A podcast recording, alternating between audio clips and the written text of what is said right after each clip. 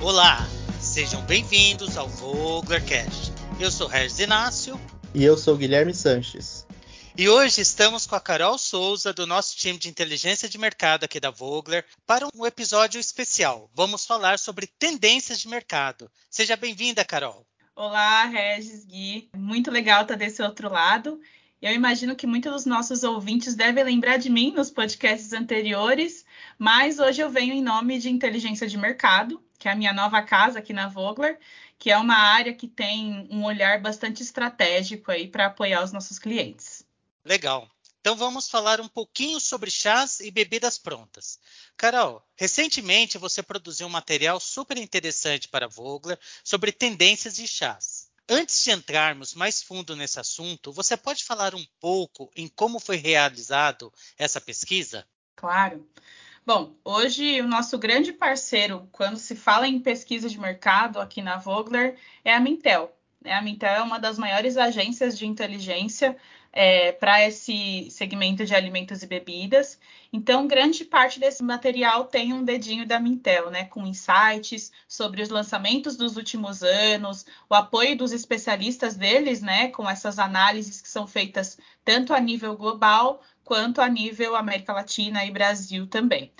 E além disso, como a gente está falando aqui de chás e bebidas em geral, nós temos também uma sessão muito rica com informações do nosso parceiro, da Arla Foods Ingredients, sobre como o consumidor enxerga e o que, que ele busca em bebidas prontas que tenham esse aporte proteico. Legal, Carol. Bom, primeiramente, parabéns pelo preparo desse material, ele realmente ficou muito interessante. Agora, falando um pouco mais especificamente do estudo feito sobre as diferenças nas tendências e nas procuras dos consumidores nos diferentes continentes, é, eu vi que você percebeu que os consumidores de chás prontos para beber têm focos diferentes dependendo da região onde eles estão. É, você pode falar um pouco sobre essas regiões estudadas e também qual foram as maiores diferenças de comportamento entre os consumidores? Claro, vamos lá.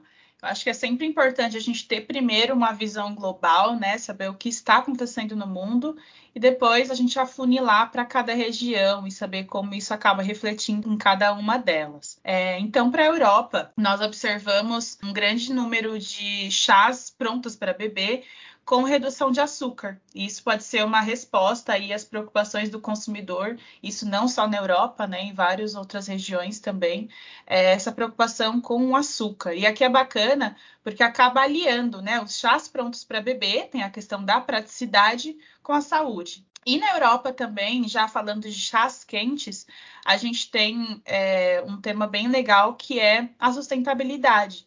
Então, a queda no uso de embalagens plásticas e eles fizeram um investimento maior em embalagens que fossem ou biodegradáveis ou mais sustentáveis de alguma forma.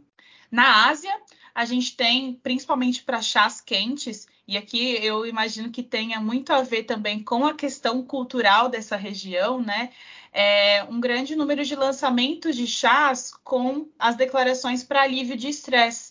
Então, para melhorar o sono, para trazer mais qualidade de vida. E aqui na América, onde nós estamos inseridos, né, a gente tem aí dois temas principais. O primeiro deles são as iniciativas sociais. Então, quando a gente fala de ética, de transparência, de empresas que tragam esses valores, né, e depois, essa redução de ingredientes artificiais. É, assim como na Europa existe a redução de açúcar, né? Aqui na América nós temos é, rótulos mais limpos, né? A busca por rótulos mais limpos, é, que tenham uma leitura mais fácil para o consumidor e que ele possa reconhecer os ingredientes que estão ali. Então, de maneira geral, como que eu traduziria tudo isso, né? Acho que aqui é as palavras-chave é, a gente pode colocar como sustentabilidade e as funcionalidades relacionadas a bem-estar físico e mental, né? Então, que a gente falou dos chás com alívio de estresse, produtos que tenham esse aporte de mais saudabilidade, né? E a tão falada saúde holística. Basicamente, o que é a saúde holística, né? Então, resumindo bem rápido é aquele conceito que o consumidor tem sobre saúde e que, que ele não precisa de um nutriente só. Então, não vai ser só a saúde intestinal, não é só a saúde do corpo e não é só a saúde da mente. Né? Então, tudo isso está interligado e, e relacionado à sua alimentação, ao seu estilo de vida como um todo. É, é, bem interessante isso, porque na Ásia e na Europa, eles já têm essa cultura do chá mais enraizada, né? Além de um olhar em sustentabilidade e saudabilidade que é mais forte na Europa. Mas quando falamos de Brasil, eu acho que o nosso comportamento ele é mais próximo dos americanos. E pegando esse gancho, gostaria de falar sobre um dado interessante que você trouxe sobre os Estados Unidos, que cerca de 60% dos norte-americanos preferem associar as marcas que estejam alinhadas com seus próprios valores, né? Onde valores éticos das empresas é, são muito importantes para criar essa conexão com os consumidores, não é isso? Isso mesmo, Regis o termo transparência ele vem sendo citado com muita frequência quando a gente fala de hábitos de consumo. Né? Então, cada vez mais as pessoas querem entender mais sobre as marcas, de onde elas vêm, no que elas acreditam, né? Afinal, atrás daquele rótulo, daquele logo que está ali estampado na embalagem, existem pessoas, assim como nós, né? Então é muito importante existir essa conexão. E eu acho que é justamente aí que os valores éticos têm muita importância. E eu também acho que a tendência é que quanto maior o fit entre o consumidor e a marca, maiores são as chances de sucesso, né? As chances de fidelidade e que esse consumidor se torne até mesmo um influenciador. Muitas vezes a gente pensa em influenciador, né? As pessoas que trabalham com mídia social mas não necessariamente. A pessoa pode ser um influenciador para o seu grupo, né? Para a família, para os amigos ou até um grupo regional. Então, isso é muito bacana. A pessoa acaba é, estendendo os seus hábitos, né? E falando dessa marca para mais pessoas. E quando a gente fala de plant-based, isso se fortalece mais ainda, já que esse tipo de consumidor, né, seja ele vegano, vegetariano ou até o flexitariano, ele traduz essa alimentação em um estilo de vida. Então, é muito importante que os fabricantes, né, as marcas, tragam esse olhar de sustentabilidade, de saudabilidade para realmente entregar valor para esse consumidor. É, Carol, eu inclusive acho que esse engajamento, né, que a gente vê hoje em dia entre a visão da marca em si com o público e essa transparência vem sendo percebida por quase todos os mercados, né? É, principalmente agora que a gente consegue acompanhar esses valores cada vez mais de perto, é, com uma presença cada vez maior das marcas nas redes sociais.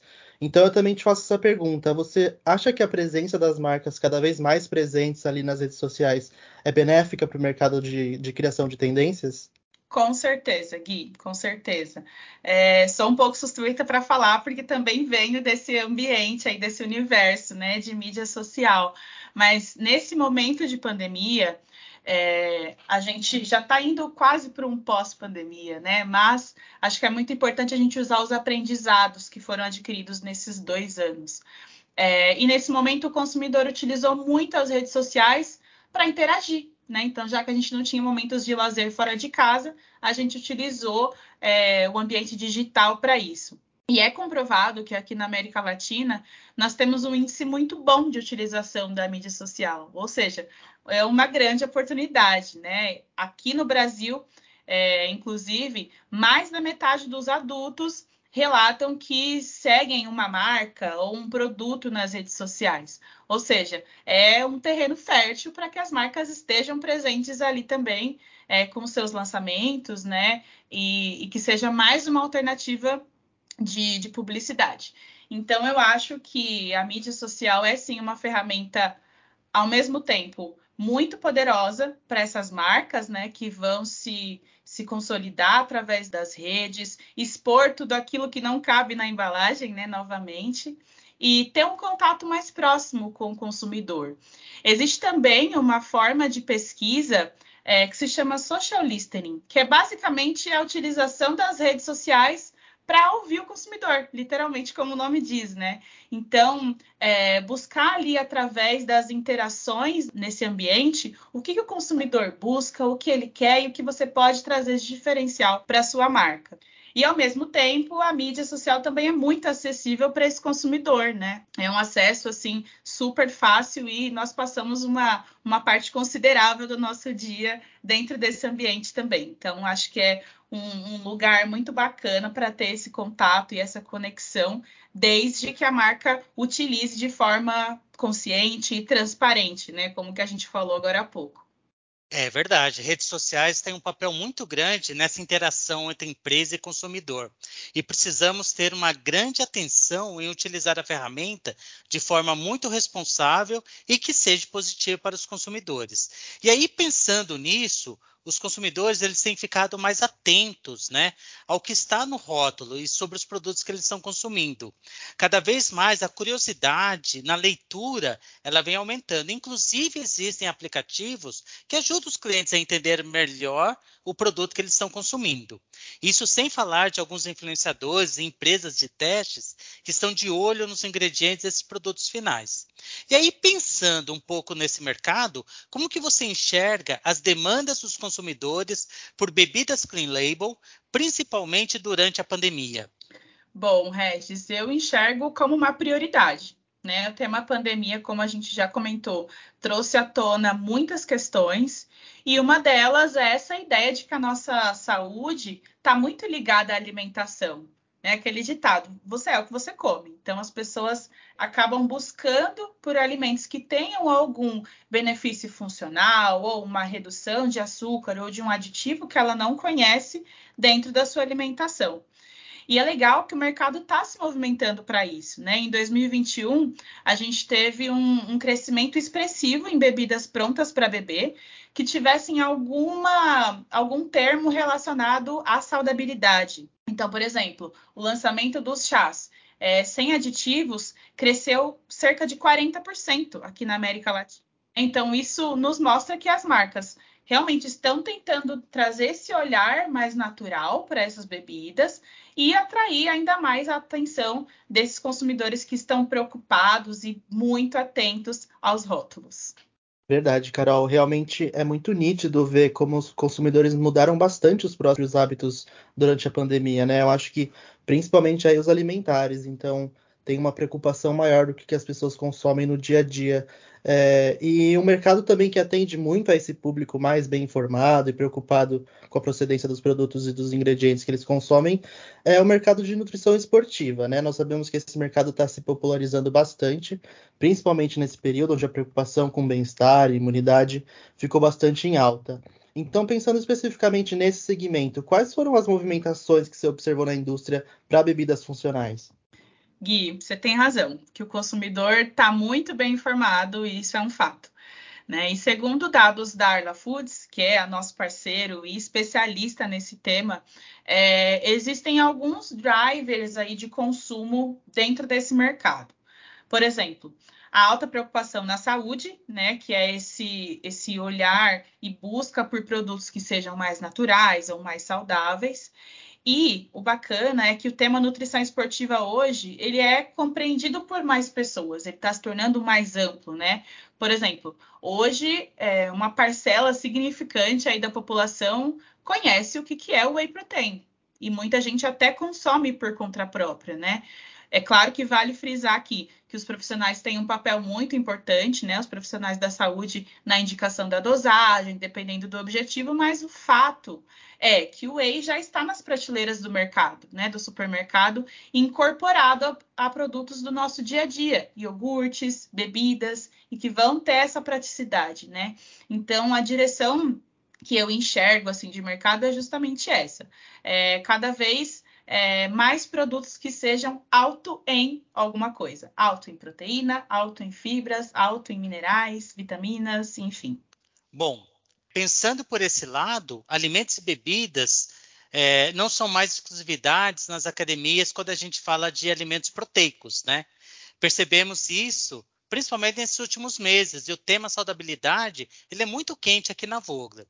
E aí, olhando o que você acabou de falar, Pensando em reivindicações em novas bebidas funcionais, quais seriam os fatores que seriam levados pelo consumidor na compra de bebidas proteicas? Bom, então hoje são muitas, né? Mas a gente trouxe aqui as três principais para nossa conversa. Então, em primeiro lugar, é, novamente, é, segundo dados né, da nossa parceira da Arla Foods, uh, ah, 25% desses consumidores declaram que o sabor é muito importante para essas bebidas. Ou seja, é uma bebida que entregue os nutrientes que eu preciso, mas que também seja indulgente, gostosa. E por isso a gente fala muito de inovação em sabores, né? Ela é sempre muito bem-vinda para que a gente consiga ir além dos sabores tradicionais, do morango, do chocolate, da baunilha, e explorar esse universo de sabores que o Brasil tem. Depois, nós falamos também de saudabilidade, com 18% dos consumidores indicando esse tema, né? Nós sabemos que o whey protein é eficaz, como a gente falou, né, anteriormente, mas e se ele estiver do lado de uma fibra, de minerais, de vitaminas, vai ser melhor ainda. E uma outra preocupação que existe também nesse mercado, com 21% dos consumidores, né, alegando é a questão de custo. E aqui é onde mora o nosso desafio, né? Ainda existe muito forte essa ideia de que as bebidas funcionais vão superar aquele orçamento que está estipulado para o consumo de proteínas, né? Ou para a alimentação em si. Mas o que eu achei muito interessante é que, segundo uma pesquisa realizada pela Arla no ano passado, em junho, o valor que as classes B e C investem mensalmente em whey protein, seja ele na sua forma tradicional ou seja é, incorporado a outros produtos, chega muito perto da média de investimentos da classe A. Ou seja, novamente, aquela. Acho que a palavra de ordem aqui é a democratização. As pessoas estão tendo mais acesso a essas informações, né? E mais acesso a produtos ricos em proteínas, né? O que vai trazendo isso cada vez mais para o nosso dia a dia. Que legal, Carol. É, eu, inclusive, sou um consumidor de bebidas funcionais, bebidas proteicas, então eu também enxergo como eu fiquei mais crítico também, não só com a funcionalidade, mas também os sabores dessas bebidas. Então, eu adorei bastante esse nosso bate-papo. Você sempre traz informações muito interessantes aqui pra gente sobre o universo de alimentos e bebidas, e esse aqui não foi diferente, né? É, bom, nosso episódio do Voglercast de hoje vai ficando por aqui. E, Carol, eu queria te agradecer pela sua participação e dizer que eu já estou aqui ansioso esperando pelo nosso próximo encontro. Muito obrigado, Carol. Obrigada, Gui. Obrigada, Regis. E aos nossos ouvintes, né? E eu acho que vale a pena a gente comentar aqui também que todas essas informações é, estão disponíveis para serem apresentadas para os nossos clientes também, né? Então, é, para a gente conversar, debater sobre o que está acontecendo no mercado e ajudar os nossos clientes a trazer mais produtos é, para os consumidores. É, não só para chás e bebidas, né? Mas queria mais uma vez me colocar à disposição dos nossos clientes para a gente conversar e debater sobre o mercado. Obrigada mais uma vez. Muito bom, Carol. Legal ter você aqui falando conosco sobre tendências. Obrigado ao Gui, que eu tenho certeza que o tema de hoje teve a sua cara, já que você é um entusiasta desses produtos, né? Foi um bate-papo bem gostoso, bem descontraído e queremos mais vezes você aqui conosco. Bom, para saber mais sobre os nossos ingredientes e soluções que oferecemos ao mercado, acesse nossas plataformas digitais. Basta digitar por Vogler nas redes sociais e no nosso canal do YouTube e você poderá acompanhar conteúdos sobre os mais diversos segmentos da indústria de alimentos e bebidas. Até a próxima aqui no Voglercast.